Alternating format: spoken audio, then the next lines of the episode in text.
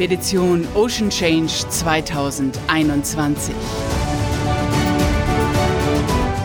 Mit Arvid Fuchs in den nördlichen Nordatlantik.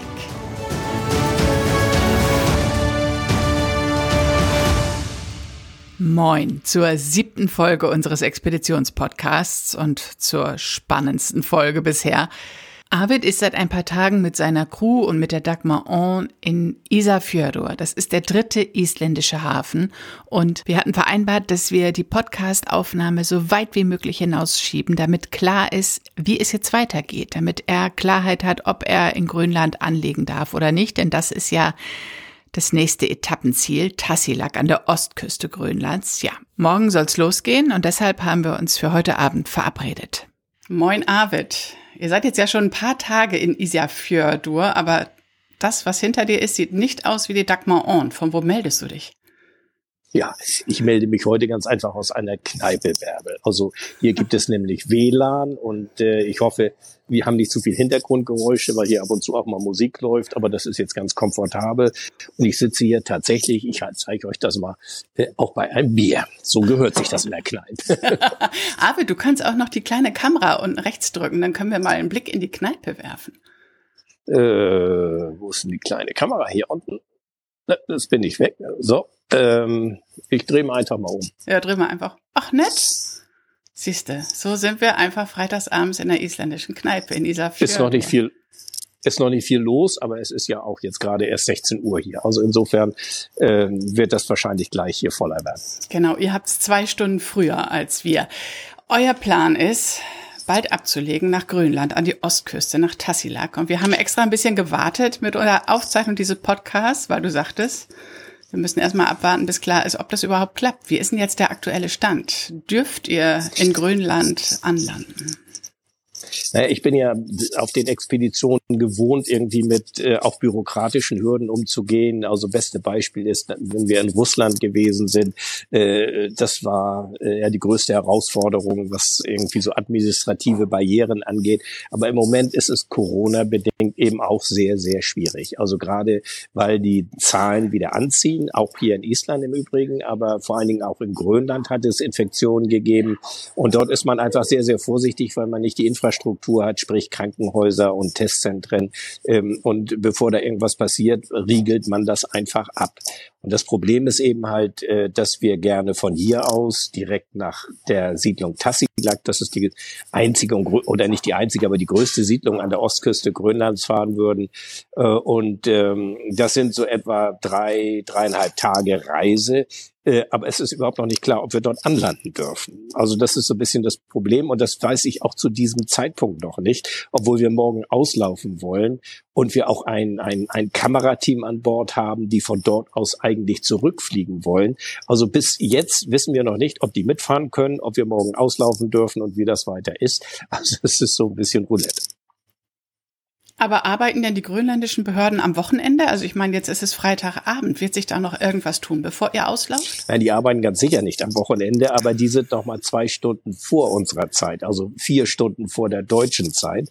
Und äh, da sind natürlich jetzt irgendwie ganz viele Mühlen am Malen und wir haben auch eine super Unterstützung, beispielsweise von dem äh, Honorarkonsul in Nuuk, das ist die Hauptstadt von Grönland, von ähm, auch von Kopenhagen, von denen. Also es gibt da ganz viel Support und Rückendeckung und es gibt da so abstruse Regelungen. Du darfst zwar mit dem Flugzeug einreisen und brauchst nicht mal, wenn du ähm, geimpft bist, irgendwie noch einen Test vorzuweisen. Aber bei Booten, bei Schiffen, so wie dem unseren, verlangen sie, dass du, egal ob du getestet und äh, geimpft bist, äh, mindestens zwei Wochen auf See bist. Äh, zwei Wochen ist eine lange Zeit, also da kann man weit reisen hin. Und wie gesagt, nach Tassilak sind es eben halt drei bis vier Tage. Äh, was machen wir in der restlichen Zeit? Äh, einfach da nur rumdümpeln würde auch nicht sinnvoll sein. Also deshalb äh, müssen wir diese Entscheidung jetzt bald wissen. Geht es weiter oder, oder äh, fahren wir nicht nach Tassilak und dann auch ohne Kamerateam, was wirklich äh, zutiefst bedauernswert wäre. Äh, und dann würden wir 14 Tage lang quasi bis um die West, an die Westküste fahren, um äh, die Südspitze Grönlands herum bis nach Nu. Also das sind so neben daneben gibt es dann noch so äh, ja so Dinge wie das Wetter, was in der Dänemarkstraße auch nicht so ganz freundlich ist und vor der Küste gibt es auch noch Eis. Also es gibt so einige Dinge, äh, mit die man berücksichtigen muss äh, neben dieser Covid-19-Problematik. Das ist ja eine, jetzt eine richtig aufregende Etappe, die euch bevorsteht. Ne? Also unter Corona-Bedingungen, aber auch die ganzen anderen. Ja, ja, klar. Das ist ja die Dänemarkstraße. Das ist ja so diese Seeregion zwischen Island und äh, Grönland. Ist eigentlich bekannt für notorisch schlechtes Wetter. Die Wettervorhersage zeigt nur nicht auf Sturm, aber auch nicht auf sonderlich schönes Wetter. Äh, und wir wissen, dass vor der Küste auch noch ein bisschen Eis unterwegs ist. Dem muss man aus dem Weg gehen. Also äh, insofern, ja, gibt es hier so verschiedene Dinge einfach zu berücksichtigen. Aber es ist ja auch keine sommerliche Urlaubsreise, die wir hier angetreten sind. Genau, das wolltet ihr nicht. Ähm, lass uns noch mal kurz auf das Leben an Bord zu sprechen kommen. Da gab es ja letzte Woche eine Frage von einem Podcast-Hörer. Wie ist denn das, wenn ihr zu zehnt auf der Dagmar On lebt? Also ihr habt ja Platz an Deck, aber unten, also wie viel Platz hat jeder in seiner Koje? Wie viel kann man mitbringen? Da reist man ja nicht mit einem Köfferchen an so einer Expedition. Also wie ist es unter Deck? Ganz einfach beantwortet, eng. Also äh, wie du sagst, jeder hat seine Koje. Das ist so eine eine Alkovenkoje, wie man das vielleicht äh, bisschen geschönt bezeichnet. Andere sagen auch, das ist die äh, Standardgröße eines deutschen Sarges, wenn man dort drin liegt. Äh, ganz so übel würde ich es nicht aber, bezeichnen. Ja. äh, jeder, jeder hat so einen, äh, einen kleinen Schrank dabei, äh, den äh, aber das ist dein den, Handy? Ja, das ist aber aus jetzt. Einen kleinen äh, Schrank dabei, wo er seine äh, Sachen unterbringen kann. Also Hartschalenkoffer sind überhaupt nicht angesagt, weil äh, die bleiben an Land stehen, die kriegt man nicht unter. Also der gute alte Seesack äh, ist hier angesagt für die persönlichen Sachen, den man dann zusammenrollen kann und irgendwo anders hinstellen kann. Ähm, äh, das sind äh, eben halt äh, die Voraussetzungen. Und ansonsten äh, muss man natürlich irgendwie ein Gemeinschaftsgefühl mitbringen. Man muss sich arrangieren können. Äh, man muss irgendwie die Enge an Bord auch mögen und sich trotzdem selbst gerecht werden und auch den anderen gerecht werden. Also insofern ist da schon eine, eine soziale Kompetenz erforderlich, um auf so einem kleinen Schiff mit äh, so begrenzten Raum irgendwie miteinander klarzukommen. Aber das klappt gut. Wie ist denn zum Beispiel mit der Ordnung? Wenn jeder nur fünf Sachen liegen lässt, dann sieht's doch aus wie Sau da unten, oder? Ja, das passiert nicht, weil es da ganz rigide Regelungen gibt. Also wenn jemand sein T-Shirt äh, dort irgendwo liegen lässt, äh, dann wird das einmal gesagt. Und wenn es danach immer noch liegt, dann wandert das in den Sack für die Putzlappen äh, für die Maschine. Sehr gut. Äh, und zwar unwiederbringlich. Also und das akzeptiert aber auch jeder, weil natürlich wird es auf so engen Raum bei so vielen Leuten sonst ganz schnell irgendwie äh, unerträglich, wenn jeder irgendwelche Sachen rumliegen lässt. Also äh, ich bin wirklich nicht nicht penibel, was Ordnung angeht, aber auf so einem Schiff muss man das sein. Äh, einfach aus Gründen der, der, der Wohnlichkeit. Das ist ja unser Zuhause. Dort verbringen wir äh, quasi unsere Freizeit. Wir verbringen unsere Arbeitszeit an Deck. Äh, wir äh, müssen alles Mögliche machen und das funktioniert wirklich nur, wenn man da also ganz klare Spielregeln hat. Äh, wer, jeden Tag wird das Schiff einmal sauber gemacht. Es wird gefegt, es wird gewischt, es werden die Klos sauber gemacht, die Waschbecken, ähm, das Geschirr muss gespült werden werden. Das ist die Backschaft, wie man das nennt.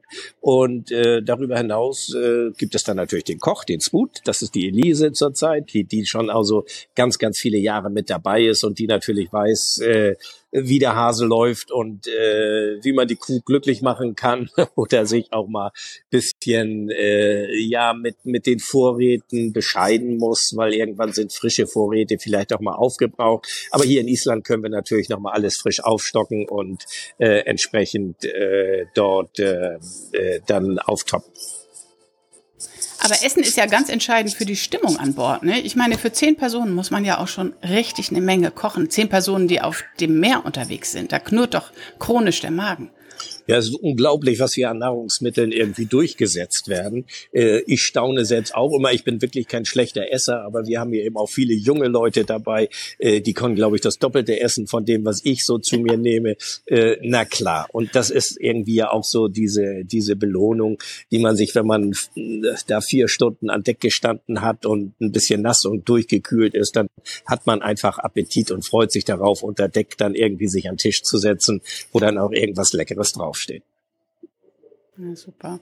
Aber das ist jetzt ja heute euer letzter Abend in Island. Was macht ihr denn jetzt heute noch Schönes? Na, heute werden wir gar nicht mehr so viel machen. Also wir äh, haben vorhin das Schiff schon mal seeklar gemacht. Wir haben äh, äh nochmal Wasser gebunkert und Lebensmittel. Da sind die noch gerade dabei. Lebensmittel eingekauft und äh, soweit alles vorbereitet. Und morgen müssen wir dann noch äh, mit dem Zoll hier wieder uns äh, äh, auseinandersetzen. Das ist kein, kein großer Akt, aber man muss ausklarieren, wie man sagt gesagt. Und äh, dann werden wir, denke ich, gegen elf oder zwölf Uhr äh, losfahren. Wir werden vorher nochmal den aktuellen Seewetterbericht einholen.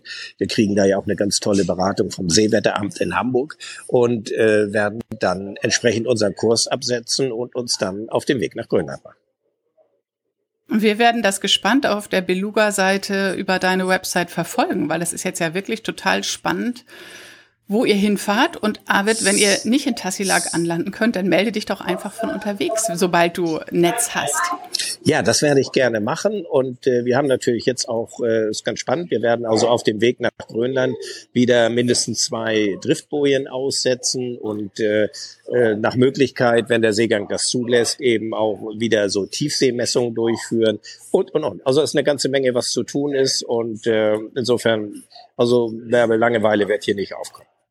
Naja, das ist total spannend. Das ist auch echt total toll, so nah dabei zu sein und das so mitzukriegen. Ja, das freut Gut. mich. Ja. Arvid, alles Gute für euch. Grüß alle schön von uns Podcast-Hörern. Und ähm, ja, dann melde dich bald wieder. Werde ich machen. Schöne Grüße zurück und alles Liebe. Tschüss. Na, das bleibt spannend. Dann gucken wir einfach mal, wie es weitergeht. Wenn ihr den genauen Standort der Dagmar On wissen wollt, dann geht auf die Seite von Arvid Fuchs. Da gibt es einen roten Button und da könnt ihr, kommt ihr auf diese Beluga-Seite und dann könnt ihr genau sehen, wo er ist und ja, auf welchen Hafen er ansteuert. Ihr habt ja zu Beginn des Gesprächs gemerkt, dass Arvid und ich uns während der Podcastaufnahme sehen. Und ihr habt vielleicht auch schon auf Facebook mal ein Videoschnipsel gesehen, das ich da gepostet habe. Wir zeichnen das mit einer App auf, mit der man Video und Audio aufnehmen kann. Die Videoqualität ist aber nicht immer so gut. Also die wird dann direkt geschnitten und manchmal entsteht einfach, je länger das Gespräch ist, entsteht einfach Wortsalat. Deswegen lade ich das nicht so gerne komplett hoch. Aber die Audiodatei bearbeite ich selber und dann läuft das. Dann ist das einfach ein schönes Gespräch, dem ihr gut zuhören könnt. Und die zweite aufregende Sache ist einfach die, dass wir immer die Daten hochladen müssen. Arvid da, wo er ist, ich hier, wo ich bin.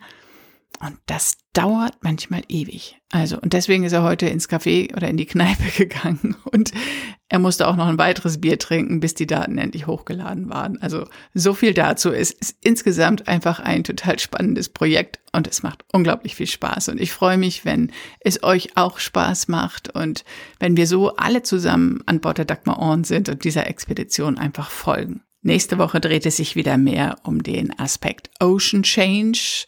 Mitte der Woche gibt's eine neue Folge mit Professor Carstensen vom Geomar, der uns Hintergründe und Zusammenhänge zu dieser Beluga-Seite sagt, der uns erzählt, welche wissenschaftlich relevanten Daten an Bord der Dagmar On erhoben werden und viele weitere Details. Angesichts der aktuellen Ereignisse ähm, dieses Extremwetters ähm, ja, rückt diese Expedition auch nochmal in ein ganz anderes Licht und deshalb ist es natürlich auch total wichtig, dass wir da in den nächsten Folgen auch wieder den Fokus drauf legen. Also es hat einfach beides so eine Expedition.